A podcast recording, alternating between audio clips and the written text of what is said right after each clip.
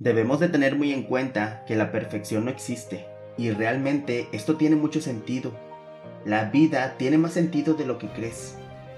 Pues si todo fuera perfecto, no tendría sentido, no habría metas, no habría complejidad en las cosas. Por eso debes de tener bien abiertos los ojos y ver a tu alrededor y aprender de las lecciones que la misma vida nos va dando día tras día. No debemos de confiar plenamente en alguien y tener siempre en mente que las apariencias en muchas ocasiones engañan. Ahora bien, sé consciente que no puedes controlar el deseo, pero sí puedes controlar no caer en la tentación de hacer eso por puro deseo. Y aún más importante es que existen demasiadas cosas para evitar caer en ese deseo. O si ya caíste, existen maneras de poder dejarlo. No te desanimes.